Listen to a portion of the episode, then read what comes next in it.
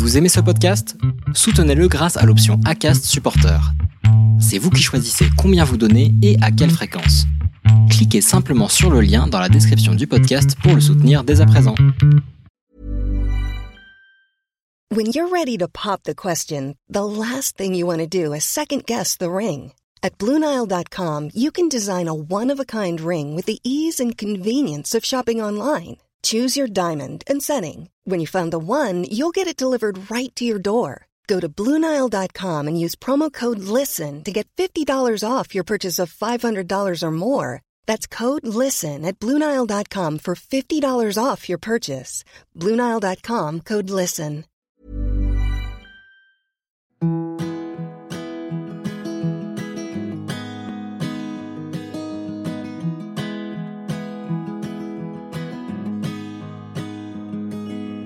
I'll be right behind you, Josephine. I won't leave you waiting in between.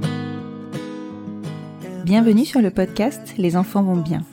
Je suis Constance, la créatrice et l'hôte du podcast. Dans la vie professionnelle, je suis doula. J'accompagne les futures familles dans la parentalité. Mais ma vraie vie, c'est surtout celle de maman de quatre petites filles qui ont la chance d'avoir deux mamans. Le podcast est né d'un double constat. Le premier est qu'en France, nous devons rassurer sur le fait que les enfants issus de familles extraordinaires vont bien. Le deuxième est que l'accès à la parentalité alternative n'est pas sans soulever de nombreuses questions. Alors chaque épisode du podcast y apporte des réponses éclairées et constructives. Maintenant, place à l'épisode. Vous écoutez l'épisode 2 de la saison 4 du podcast Les enfants vont bien. Ce que j'aime dans cette famille, c'est leur franc-parler. Ils se disent tout, toujours dans le respect, et il semble n'y avoir aucun tabou. On sent que l'éducation prodiguée a été libre et ouverte, que les enfants et les petits-enfants ont été écoutés et entendus. Chaque parole a la même valeur, et c'est encore plus flagrant dans cet épisode. Je vous ai laissé la semaine dernière avec l'histoire d'Odile et Françoise, qui nous ont raconté comment elles avaient construit une famille dans les années 80 entre recomposition et homoparentalité. Aujourd'hui, c'est toujours à cette voix que je vous retrouve pour entendre la deuxième génération, celle d'Emmanuel, Jérôme et Adrien. Alors, comment reçoit-on cette nouvelle de l'homosexualité de sa mère quand on est ado? Et comment vit-on le fait d'avoir deux mamans dans les années 90 C'est à ces questions, qui vont les plonger dans une certaine introspection, que les enfants d'Odile et Françoise vont répondre, tout en laissant aussi la parole à leur mère. Je vous laisse découvrir ce qu'était la vie des familles qui ont tracé la voie et je vous souhaite une bonne écoute. Parlons un peu de la génération des enfants. On va commencer par Emmanuel et Jérôme parce que forcément ils étaient là avant Adrien, c'est un fait, on ne peut pas faire autrement. Donc vous nous avez raconté dans l'épisode précédent comment vous aviez découvert l'homosexualité de votre mère et sa relation avec euh, Françoise. Comment, enfin, ok, c'est bien beau, vous l'avez découvert, mais je suppose qu'à 10 et 12 ans, c'est une sacrée déflagration quand même. Alors, moi, moi quand je dis tout à l'heure que j'ai découvert ça, effectivement, euh, à travers son journal intime, j'avais vu deux choses dans ce, dans ce journal. La première chose, c'est qu'il y avait un rejet quand même de, de François. Ouais, bah oui, oui. Et du coup, de, voilà, de ton papa, quoi. Et, voilà. Donc, ces deux choses, en fait, euh, ça, ça, fait deux grosses, deux grosses nouvelles. Donc, on avait compris qu'il y avait à la fois ce rejet et cette, euh, cette attirance pour les femmes. Alors, je me souviens plus si ça parlait de Françoise à l'époque, je pense pas, je sais plus. Enfin, voilà, donc, euh, oui, ça m'a fait bizarre sur le moment, je ne vous le cache pas. Mm. Et euh, j'en ai assez vite effectivement parlé à Emmanuel. Et, et oui, à l'époque, c'était c'était à la fois euh, pas pensable en fait, et enfin non toléré. Donc il y a eu de part et d'autre une attitude de rejet d'Emmanuel et de moi, je pense. Ouais, du coup, par, par rapport à votre mère. Par rapport à ça, pas par rapport forcément Ouais. à notre mère, mais par rapport à cette pratique. Et puis après, bon, il y avait cette nouvelle importante aussi de du coup de séparation qui est arrivée, comme le dit Emmanuel, bien, bien des années après, hein, mais euh, on avait un peu gardé ça pour nous, même si ça a dû profondément quand même changer certaines choses dans, nos- dans notre quotidien. Ouais. Moi, comme je racontais tout à l'heure, donc vraiment, j'avais mis euh, des, des mannequins femmes partout dans ma chambre quand j'ai appris ça pour euh, dire euh, je serais je serais peut-être pas comme ça. hein. donc il y avait quand même une- Ouais. un, re- un rejet et de s'auto-persuader que de ça. Hmm. Puis toi, tu étais en plein début d'adolescence en plus, donc euh, ça, ça devait être compliqué parce que c'est quand même le moment où on s'affranchit vraiment de ses parents par le rejet quelque part. Donc ça devait donner Alors, un moi, j'ai peu. assez bien vécu la séparation. La séparation de mes parents, j'ai plutôt bien vécu parce que j'en profitais énormément pour sortir sans arrêt. Ils étaient sur nous, donc ça c'était plutôt assez agréable Mhm. cette période. Après, sur euh, les, premiers mois, ça a été difficile pour euh, Emmanuel et moi, je pense, d'accepter parce que c'était encore une fois pas du tout dans l'air du temps. Mais après, on, a vite, euh, vite, enfin, modifié notre état d'esprit et du coup, euh, non, non, c'était même plutôt agréable. Et moi, j'en parle volontiers à mes amis aussi. Alors, mes proches, hein, je crie pas sur tous les toits, c'est pas sur mon CV ou voilà. Mais, mais moi, j'ai pas trop mal vécu cette période de, de, de l'homosexualité en elle-même. D'accord. Et, et toi, Emmanuel, quand Jérôme t'a dit ça, enfin, déjà, tu l'as cru sur parole? Parce que c'est quand même une sacrée nouvelle, quoi. Bah bien sûr, j'ai cru sur parole parce qu'il était complètement bouleversé, donc il y avait, il y avait pas moyen de douter.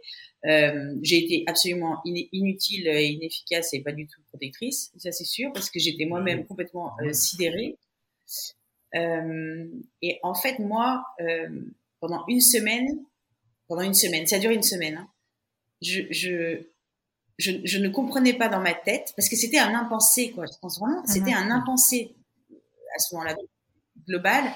Je pouvais plus, je pouvais, je comprenais pas comment elle pouvait être ma mère et homosexuelle. Pour moi, je, je comprenais pas. C'était pas, euh, c'était pas. Ça n'allait pas euh, ensemble, quoi. Ouais. possible en fait.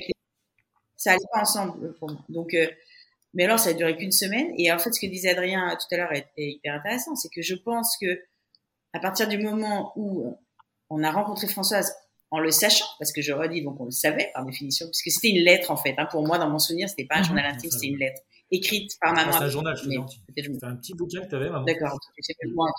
Tu sais mieux que moi. Et du coup, vu une lettre euh, par ailleurs que je n'ai pas Ah, Non, non, non, non. plus alors. Et du coup, euh, du coup, à partir du moment où on a rencontré Françoise en le sachant, euh, bah, c'est devenu, euh, naturel.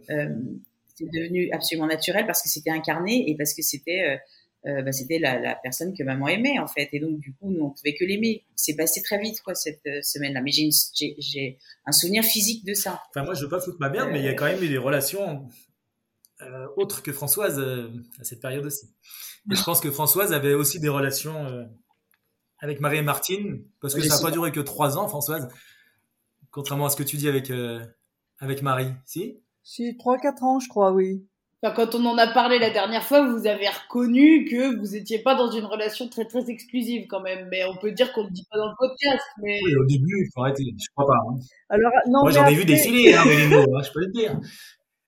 Non, mais il y a eu, non, mais c'est vrai qu'il y a eu une période de flottement au moment de la naissance, de la conception d'Adrien, parce que bon, moi, Ouais, j'avais des relations, voilà.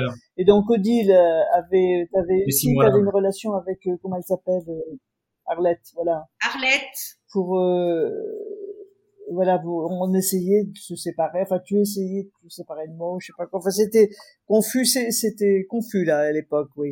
on l'aimait pas. Hein on l'aimait pas trop la pauvre Arlette. Elle avait beau faire tous les efforts du monde, on n'était pas très contents de Merci. l'avoir. et c'était, c'était, la difficulté était, venait de, de l'arrivée d'Adrien, ou en tout cas de la conception d'Adrien, ou ça n'avait rien à voir? Tu te souviens, Adrien, Odile, tu voulais laisser la place au père d'Adrien, tu voulais oui, partir, Ah ouais. on arrête notre Il y a une petite confusion, je pense. Petite confusion des genres, on peut le dire.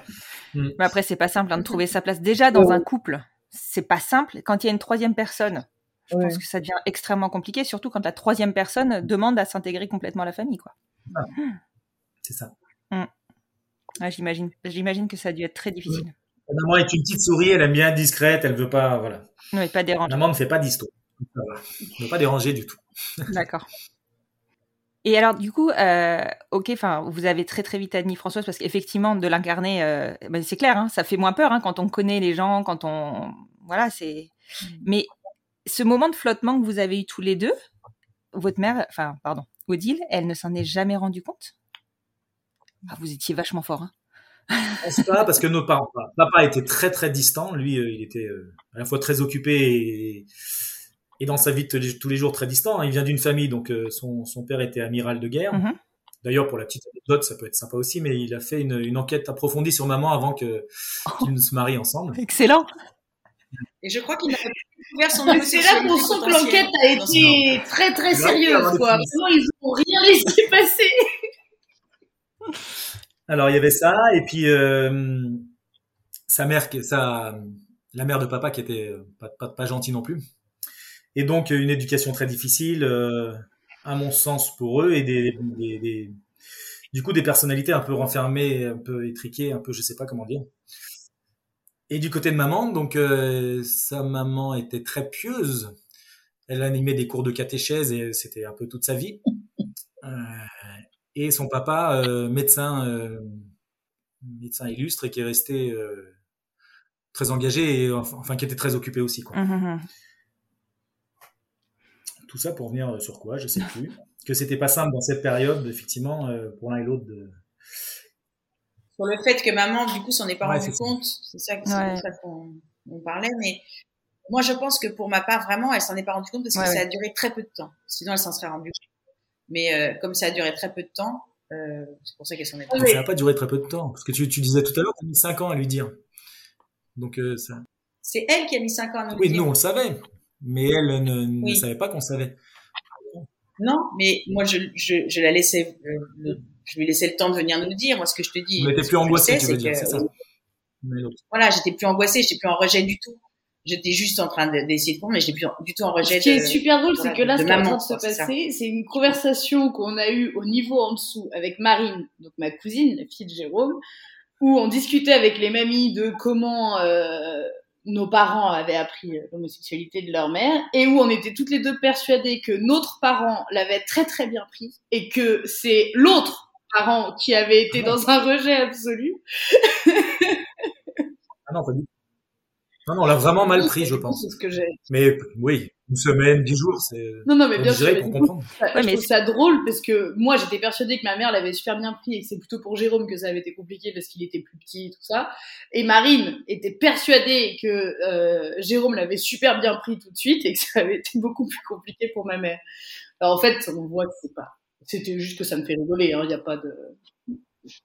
Mais ce qui est hyper intéressant à noter, par contre, en revanche, c'est qu'avec le recul, la hauteur et l'âge, on va dire, aidant, euh, vous êtes capable de dire que oui, ça a été difficile pendant quelques temps, peut-être même que quelques jours, mais qu'en fait, ça n'a rien changé. Enfin, que vous avez grandi avec. ça n'a absolument rien changé. C'est-à-dire que, et comme Jérôme le dit euh, tout à fait justement, moi, la séparation a plutôt été euh, quelque chose d'assez salutaire me concernant, pas pour les mêmes raisons, parce que je voulais partir en boîte, mais parce que je m'entendais quand même euh, à cette époque-là très mal avec mon père, c'est très conflictuel et qu'il était très autoritaire. Et que du coup, moi, Françoise, je considère que ça a été euh, la personne qui euh, a permis à maman de, Vous libérez. de Ah, me de faire vivre. confiance, en Vous fait plus de faire confiance. Mais parce que maman, elle était stressée, parce qu'elle avait des parents stressants, elle avait papa qui stressait à mort sur euh, des, des points complètement débiles. Euh, et Françoise, il disait, mais lâche-la, mais enfin, euh, c'est bon, quoi. Et donc, maman était là, ah oui, tu as raison, mon amour. Et du coup, ça, j'ai beaucoup bénéficié de ça. Et euh, c'est pour ça que, euh, que il n'y avait pas que, enfin, il y a aussi cette, cette incarnation à la fois de, euh, à la fois de la relation qui était une relation qui, en effet, nous a pas du tout été imposée. Je veux dire, ça a été vraiment, euh, ça a vraiment été extrêmement doux, enfin comme elles sont extrêmement délicats, euh, voilà. Et de, de la même façon, nous on n'a pas dit, hein, ben on sait hein, tout de suite parce que on, voilà, on, respectait aussi cette pudeur là, quoi, d'une certaine façon. Euh, après, moi, je, je euh, ce que j'ai trouvé, euh, ce que j'ai trouvé compliqué moi, c'est de, de, de sentir ma mère souffrir. Euh, en, en, se disant en fait je fais, je fais du mal à mes enfants, euh, je, je, suis une mauvaise mère, je suis euh, voilà d'être dans cette culpabilité hein, dont, elle, dont on sent qu'elle est encore là quand même super présente.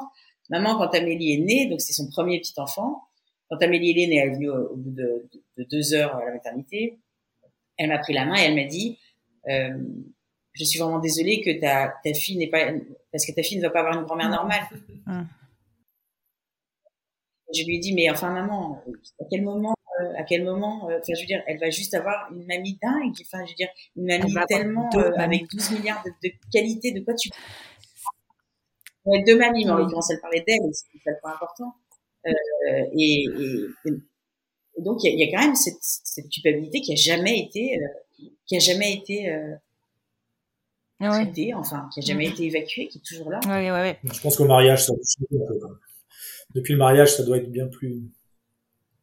Ouais, ça a permis vraiment de mettre un, un, pansement, comme, euh, comme disait tout à l'heure euh, Françoise, sur, sur toute cette culpabilité et ce vécu qui a été difficile. Puis surtout que la petite fille, elle s'en est remise, quoi, aussi. Oui, a priori, la, la petite fille, elle a pas l'air de s'en plaindre.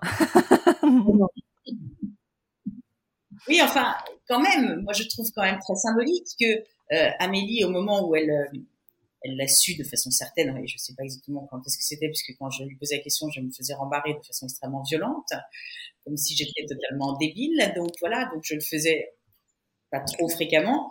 Euh, elle a, elle a été freinée dans le fait de, le dire à ses proches ou, ou à ses moins proches d'ailleurs, euh, par le fait qu'elle, elle ne voulait pas que les gens disent ah d'accord, mais c'est génétique en fait. Ah, mais oui, mais évidemment que ça, ça, a dû lui passer par la tête. Ah, ça m'a pas passé par la tête, ça a resté 10 ans. Ça a été un long passage. Ça a été un gros blocage, en fait. Donc, il y a quelque chose, voilà, il y a quelque chose qui se transmet aussi, quoi, euh, de cette culpabilité, de ce, de, de, de voilà, de, des douleurs associées à cette, à cette histoire-là. Il y a des milliards de bonheurs, je veux dire, c'est évident, on est bien d'accord, mais. C'est pas tant le rapport à l'homosexualité. Pour moi, c'est pas l'homosexualité qui, qui, ça c'est pas l'histoire de l'homosexualité qui fait qu'il y a des problèmes, c'est vraiment le, le fait qu'il y ait toute cette honte autour. C'est-à-dire que l'homosexualité sans la honte aurait fait qu'il n'y aurait pas eu de problème derrière, en fait. Bien Quand je parle de douleur, je parle de C'est bien, mais juste que ce soit clair. Pour... Oui, oui. mais euh, je trouve que c'est super qu'il y ait des homosexuels, qu'il y ait des mères qui les entendent et qui soient sympas avec elles. bah, c'est sûr que forcément, euh, votre situation a généré de l'ouverture, si, si elle n'était pas déjà présente de base, on va dire, hein, chez vos enfants. Mais du coup, bah, pour les enfants à venir, le chemin, il était fait. Mais pour vous, c'est génial parce que vous avez vécu le changement, quoi. Oui. Le vrai changement. Oui. Ouais, c'est Vous clair. êtes vraiment dans l'air du, du temps. La culpabilité et plus du tout. Alors du coup, en revanche, Ah, mais oui. euh, moi, il se passe quelque chose de très singulier me concernant, c'est que comme je suis au fond euh, à la fois la fille et à la fois la mère euh, d'homosexuels, je, je, je ne comment dire, le moindre propos homophobe, c'est pas que ça me, c'est pas, c'est que je, je mais là, rien de, rien de le dire, j'ai un truc qui se passe à l'intérieur de moi qui fait que je deviens folle. Mais c'est-à-dire, je ne suis plus du tout pédagogique, je suis ignoblissime. Tous mes intimes ont hyper peur hein, quand on sort qu'il y ait, euh, parce que ils savent mes intimes que ça va faire un clash, mais un clash où je vais être. euh, et je, je peux pas, je, je ne peux pas. Je, je, je sais pas comment dire. On touche euh, à, à mes deux, à mes deux, euh, à mes deux amours les plus précieux. Enfin, je veux dire. Bien sûr. Euh, et je je souhaite pas du tout finalement cette position, même à ma pire ennemie. Au moment où ça se produit, je veux dire, parce que pour le reste évidemment si, mais parce que c'est c'est doublement douloureux en fait quoi. Bien sûr, bien sûr. Et puis, c'est viscéral hein, en tant que mère, c'est la chair de votre chair, donc, euh, enfin, de, pardon, c'est la chair de ta chair. Donc, forcément, euh, enfin, on touche pas à nos enfants, quoi. Et puis Et ma maman, parents- on touche pas à ma maman. Voilà, les, les parents, c'est ce qu'il y a de plus cher pour nous. Donc, non, c'est. Oui, je, je, je pense que ça doit être une position extrêmement délicate. Déjà que nous, juste parents, on se sent euh, investi d'une mission de les protéger par rapport à, à une situation qu'ils n'ont pas demandé à vivre. Alors, euh, en plus, enfin, je, je comprends le. Ouh là là, la, double euh, casquette là, c'est. ouf. Ouais, je comprends complètement.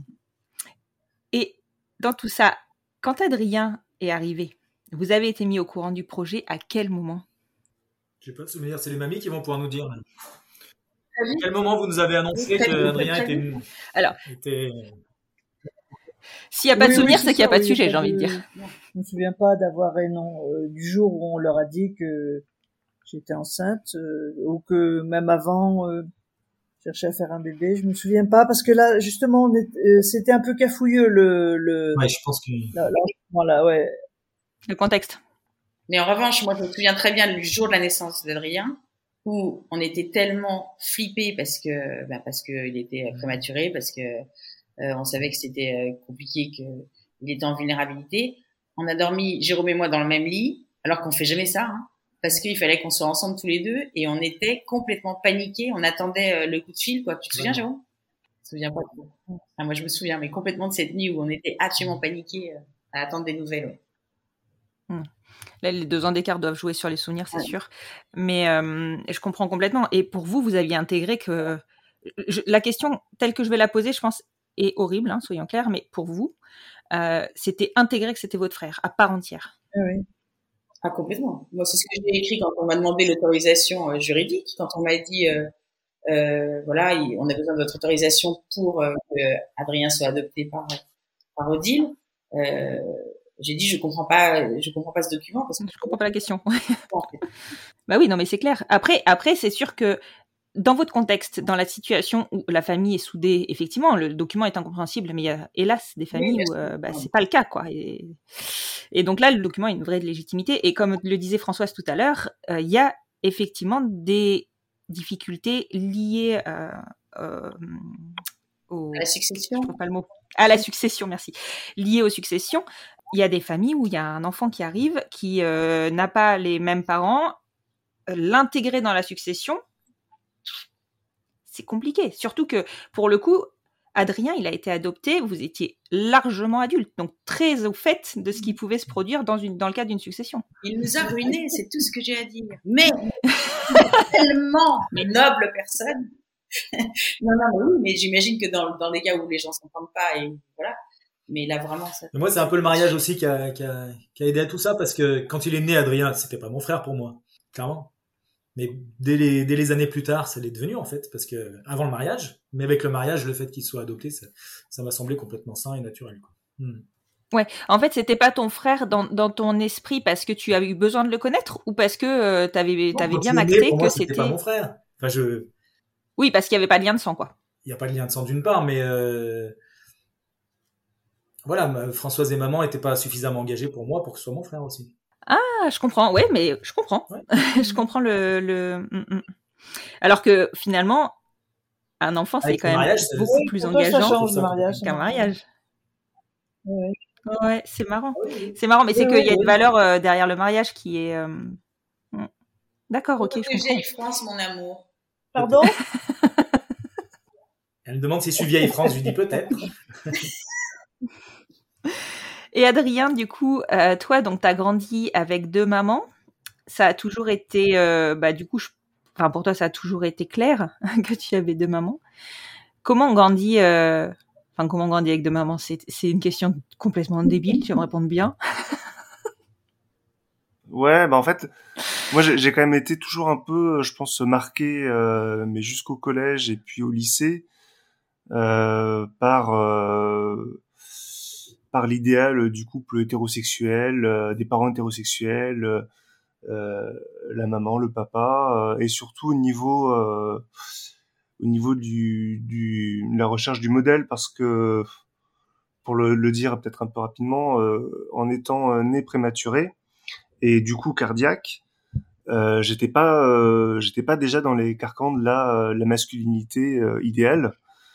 Euh, je sais que gamin je voulais faire du foot, mais que c'était complètement impossible. Parce qu'au bout de trois minutes j'étais essoufflé, euh, raide mort à côté du terrain, et euh, et que euh, bah avec ça j'ai eu vraiment une période où où je me posais la question de c'est un peu compliqué à formuler mais où je savais pas trop quelle était ma place quoi. Euh, et le, le, le fait d'avoir euh, le fait d'avoir deux mères euh, euh, à l'époque je savais pas trop comment je pense gérer ça et et en fait ça en ça s'est débloqué mais de manière enfin étonnamment simple pour vu les les, les années où ça a quand même été dur ça a été en allant voir, je crois que c'était un psychologue, un psychologue ou un psychiatre. Euh, Françoise, ça tu pourras le dire, tu t'en souviens peut-être mieux que moi. C'est un psychologue. C'était un psychologue, ouais, euh, qui m'a en fait posé des questions assez simples euh, sur euh, ce que je ressentais, les problèmes que j'avais, et euh, et puis après avec d'autres trucs qui m'ont, euh, mais enfin j'ai vraiment eu un moment de bascule où euh, je suis passé de quelqu'un de très renfermé à quelqu'un de, de beaucoup plus ouvert et euh, et il y avait un, un côté d'acceptance mais encore une fois c'est c'est dur de le lier euh, au fait d'avoir deux mères euh, parce que euh, parce que c'était pas le fait d'avoir deux mères qui me posait problème parce que encore une fois C'était un non tout, en même fait. pas parce que les camarades de classe acceptaient bien euh, moi j'étais pas particulièrement en souffrance euh, vis-à-vis de ça euh, dans le foyer alors j'ai fait ma crise d'adolescence comme tout le monde mais euh, j'étais pas dans un rejet je rejetais pas le fait d'avoir deux mères je pouvais avoir des conflits avec mes parents, mais c'était Mhm. pas, je leur en voulais pas, par exemple, qu'elles aient choisi de d'a- d'avoir, enfin, je, je leur en voulais pas de ça, quoi, particulièrement.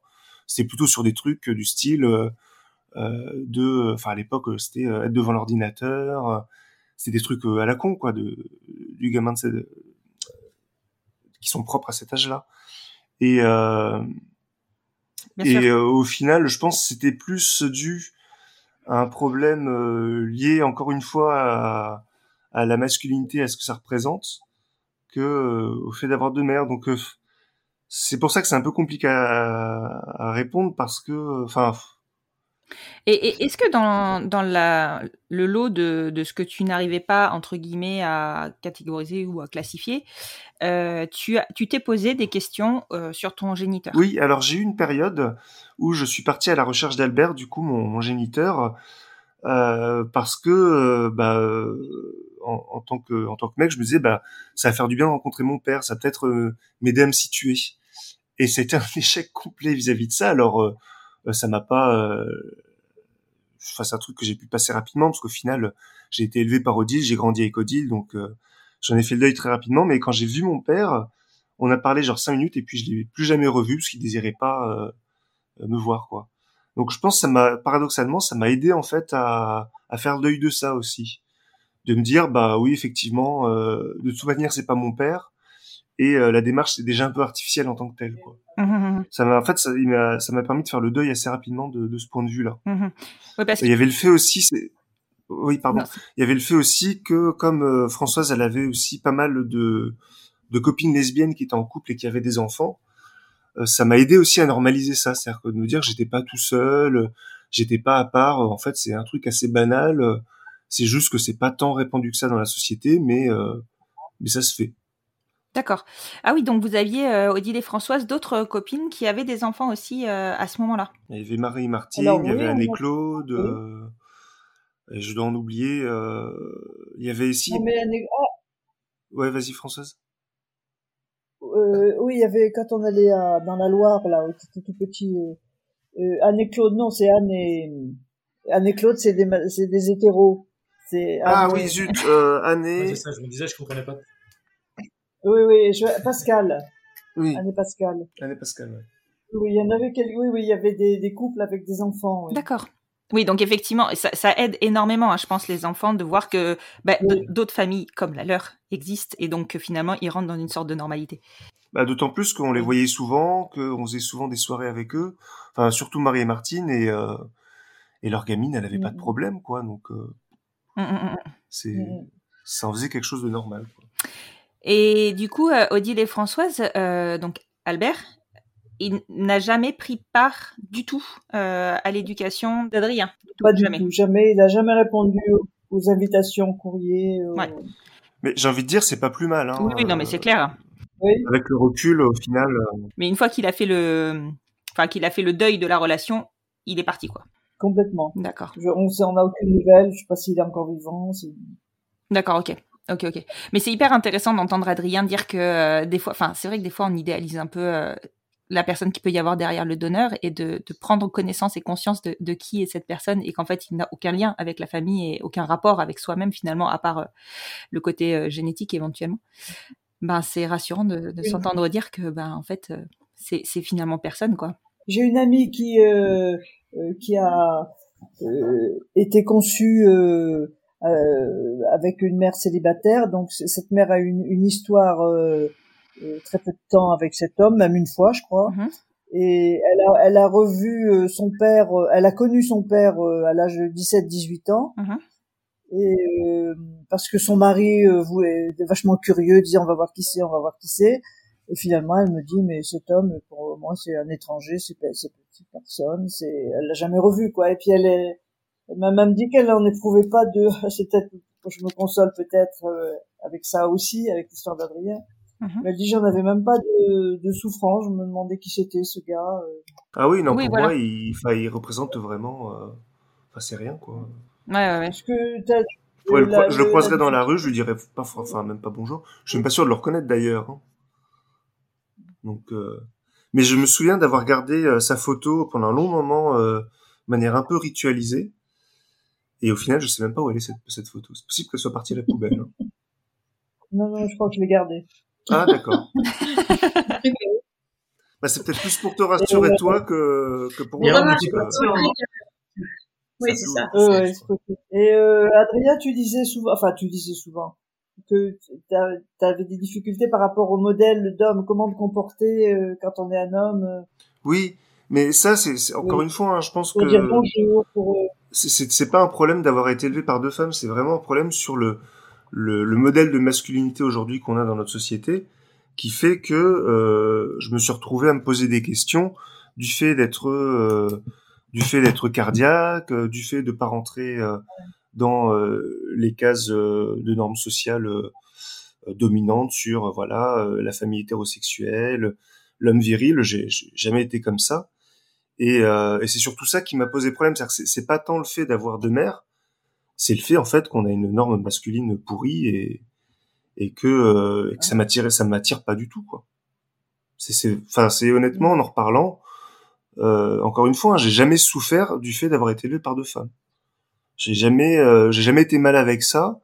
Euh, mes camarades de classe, mes amis, euh, ont jamais, m'ont jamais rejeté pour ça les principales euh, les soucis que j'ai eu quand j'ai été harcelé au collège euh, quand j'ai fait les une dépression euh, non c'était en primaire j'étais harcelé que j'ai fait une dépression au collège c'était plus euh, en tant que parce que euh, il y avait une catégorie de mecs euh, que je devais rentrer dedans et que euh, c'était pas mon truc quoi c'était pas mon délire Mhm. donc euh, c'est c'est plus euh, j'ai plus souffert à cause de ça que euh, que pour l'autre raison et encore une fois des des enfants élevés par des femmes j'en croisais avec Émilie euh, régulièrement. Et Émilie euh, enfin elle allait très bien quoi. Donc euh, moi-même rapidement j'ai fait le j'ai fait le deuil de ça quoi, parce qu'il n'y avait pas de souci avec les autres enfants élevés par des des parents homosexuels. Donc euh, au bout d'un moment au bout d'un moment j'ai ouais c'était c'était pour moi c'était évident que le problème venait pas de là. Parce Ouais. que de tous les jours euh, il y avait rien qui indiquait que c'était c'était ça qui posait souci Quand t'es rentré au collège Vendôme, t'étais grand, t'as t'as grandi assez rapidement, et t'avais tous les plein de petits mecs euh, entre parenthèses, et pas des petits tracailles mais presque, qui venaient te serrer la main dans le le matin quand t'arrivais. Ils venaient te serrer la main, ils te proposaient de t'accompagner au métro. Tu te souviens? Par respect, parce que t'étais grand. alors ça, ça, vous, vous me l'avez toujours raconté vous l'avez toujours raconté cette anecdote mais euh, j'en ai aucun Ah, tu t'en souvenir souviens pas? Non, non. C'est marrant. Tu disais, mais pourquoi ils viennent, pourquoi ils viennent me serrer la main euh, Parce qu'il était plus grand et peut-être arrivé voilà. une fois Bah, inventé, je l'ai pas inventé. ouais ouais. Et, et vous, Odile et Françoise, du coup, quand vous alliez euh, aux réunions parents-prof, ce genre de choses, vous précisiez que vous étiez deux mamans? Bon, euh, moi j'y allais, c'est moi qui y allais. toute Ouais, seule. ouais, ouais. D'accord. Bon, en plus, en étant dans le milieu, enfin, vous- je pense que ça passait euh, plutôt crème. quoi. Oui, oui, je, je savais nager Ouais. dans les. C'est ça. Là où nous, on est un peu, euh, quand on y va, on a l'impression qu'on repart au, collège, quoi. quelque chose peut-être qu'on a on a on n'a pas précisé aussi euh, c'est qu'il y a a quand même eu une phase où euh, où on, a eu du mal à se penser légitime en tant que parent et, fils notamment je me souviens avec vis-à-vis d'Odile où il y avait un moment donné où ça allait pas quoi. C'était euh, j'avais j'avais du mal à, à voir Odile comme euh, comme ma mère. Euh, c'était je crois euh, c'était peut-être collège lycée parce que ça allait avec la crise d'ado. Et mais c'était encore une fois c'était en dehors de des, des trucs un peu plus lourds que qui m'ont arrivé. Euh, c'était plus je, je pense qu'il y avait aussi aussi bien d'un côté de de d'Odile et Françoise que de moi où on savait pas on était un peu gêné par ça je sais pas mais C'était une Je- je me question de souviens de ça. représentation, peut-être? Ouais, je, je, enfin, avait du mal à prendre nos places, quoi, parce qu'il y y avait aussi le fait que, euh, je sais pas, j'ai jamais utilisé par exemple le mot maman. Euh, je l'utilise peut-être maintenant plus, mais j'ai mis vraiment un temps à l'utiliser. Pour moi, c'était Odile et Françoise, et même aujourd'hui encore. euh, Enfin, Françoise et Odile, je pense que vous pouvez confirmer que je vous appelle pas trop maman, que ça reste Bah non, Françoise là, pendant- et Odile, quoi. Pendant tout l'enregistrement, tu, tu as dit Françoise et Odile, je me suis fait la Voilà. réflexion, effectivement. Ouais, ouais, c'est et euh, alors aujourd'hui c'est c'est pas euh, parce qu'il y a eu l'adoption et le mariage, c'est plus du tout le cas, mais il y a eu un, une période euh, pendant l'adolescence, je pense, où euh, ouais, il y avait une sorte de, de mal-être, mais mais c'était pas c'était pas parce que par exemple, je sais pas, Odile était pas présente ou qu'elle qu'elle jouait pas bien son rôle, c'était Enfin, c'est un peu comme se retrouver euh, dans des rôles qui sont pas, euh, qui paraissent pas évidents d'un point de vue de la société et de savoir, bah, de dire un peu, bah, comment est-ce qu'on fait ça, comment est-ce qu'on joue ça? Et, d'être un peu euh, mal à l'aise avec ça. Mais je sais pas si t'en souviens, Françoise, peut-être, t'as des souvenirs un peu plus clairs avec ça? Euh, je, je, vois ce que tu veux dire. C'est difficile. Euh, après, il se mêle des, des soucis de boulot qu'on a, on n'est pas disponible, toi qui fais ton adolescence et, et moi qui perçois pas bien où tu en es, c'est difficile de lire toujours, euh, enfin souvent un adolescent, voir où il en est. Pour moi, c'est une difficulté. Mais c'est un truc qui aujourd'hui, je dirais, est complètement enterré. Enfin, qu'il y a plus de, et on a encore des, on s'engueule encore hein, avec mes mes parents, mais c'est pas, euh... c'est pas encore une fois, c'est pas du tout lié au fait d'avoir deux mères, quoi. Enfin, je, je le perçois pas comme ça. Ouais, c'était l'adolescence, quoi. Où chacun cherche sa place et, euh, et surtout toi qui devais chercher la tienne. Oui, oui, oui, oui, oui, oui, Les parents aussi cherchent leur ah, bah place oui. par rapport à leur... Oui, parce que c'est la première fois que vous éleviez un gamin avec, euh, en étant deux femmes, quoi. Donc, mine de rien, mm -hmm. euh, c'est peut-être ça aussi qui était pas forcément évident. Euh. C'est ça, et puis je sais pas comment euh, Emmanuel et Jérôme étaient. Euh... C'est possible que la culpabilité parasite euh, la relation aussi. Hein. Ça, et puis, est-ce que vous aviez euh, euh, Emmanuel et Jérôme en garde alternée ou, ou, ou les aviez tous les... Ah, punaise, pardon, toute la semaine avec vous? Enfin, tout le temps? Oui, ils étaient adultes, là. Là, ils étaient adultes parce que, parce que Jérôme, tu devais être encore à la maison, non? Moi, j'étais chez mon père en partie, en fait, une semaine mais, sur deux. Mais c'est vrai que des fois, quand il y a une résidence alternée, euh, ça permet d'avoir un sas de, de décompression, quoi. Et, et peut-être que là, du coup, vous étiez euh, dans une adolescence, enfin, euh, tous ensemble, et il n'y avait pas de sas, quoi.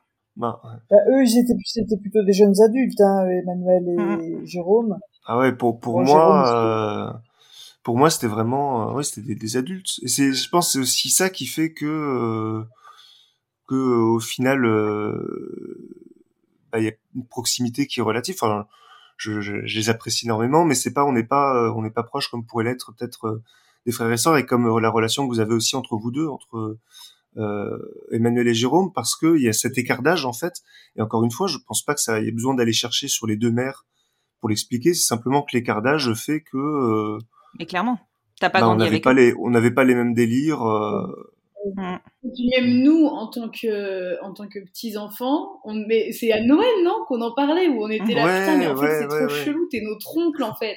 Enfin, tu vois, il y a jamais on a appelé Adrien tonton quoi. Enfin, ça Ouais. ne viendrait même pas à l'idée. Tonton c'est Jérôme, c'est c'est pas Adrien. Mais parce que limite on avait une relation de cousin quoi. Il m'a appris à jouer aux cartes Magic. euh, Mais en même temps, vous avez combien d'écart Vous avez 6 ans d'écart? Euh, De- bah, ouais, t'étais tout petit quand je suis née. Ouais. Quoi, t'es dans le Oh. 89, on a 5 ans d'écart. 4 ans. 4 ans. 4, 5. 4 ans d'écart. Vous êtes frères et sœurs. Enfin, cousins à la rigueur. fait, on est, on plus dans des quoi. problématiques de famille recomposée, là, je dirais, que de Ouais. famille euh, Possible. homoparentale. Mm, mm. Ouais, complètement. Oui, c'est ça. Mm. C'est clair. Ou de, de famille où euh, il y a, tu sais, des générations euh, d'écart entre le, le frère qui a des enfants au moment où euh, il y a un enfant qui naît. Enfin, voilà, des familles où il y a des générations euh, complètes d'écart. C'est ça. D'accord, bon. En tout cas, vraiment, je vous remercie beaucoup. Vous avez une famille qui est euh, hyper plaisante à voir parce que moi, je vous vois. Alors, les auditeurs vous verront pas, mais moi, je vous vois. Je vois que vous êtes soudés tous ensemble, que vous avez certes vécu des difficultés, mais comme n'importe quelle famille vit, et c'est normal, c'est l'histoire de la vie.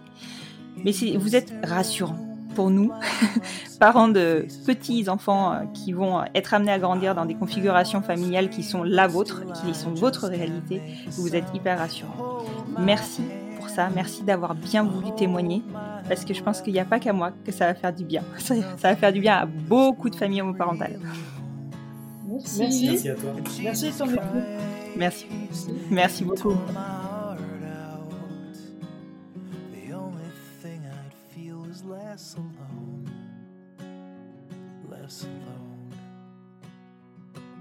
Non, non, ne vous inquiétez pas. Cette saga familiale ne s'arrête pas là. La parole sera maintenant à la troisième génération, celle des petits-enfants. je vous propose que nous nous retrouvions lundi prochain avec eux. D'ici là, parce que je sais que vous vous en inquiétez, je retrouve Léa et Caroline du Fil Rouge pour de nouveaux enregistrements, avec une rentrée sur les chapeaux de roue pour les unes comme pour les autres. Nous avons attendu d'atterrir pour mieux nous retrouver. Je vous rappelle qu'elles sont instites, donc la rentrée c'est un des gros temps forts de l'année. Enfin, vous me demandez souvent comment soutenir le podcast. Le meilleur moyen est de lui donner plus de visibilité. Partage sur les réseaux sociaux, notation sur les plateformes d'écoute, bouche à oreille, et je sais qu'il fonctionne bien. En gros, faites du bruit. Plus vous en ferez, plus ma reconnaissance sera grande. Merci, merci, merci pour votre soutien. Et maintenant que vous avez la pêche, je vous souhaite une excellente semaine.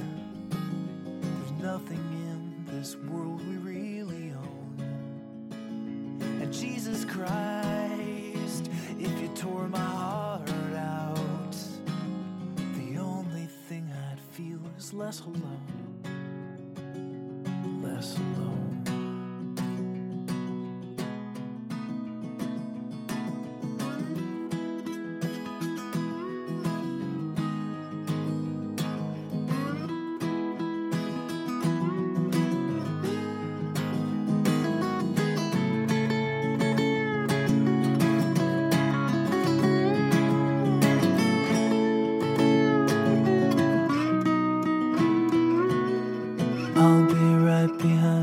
Josephine. Even when my soul's an amputee.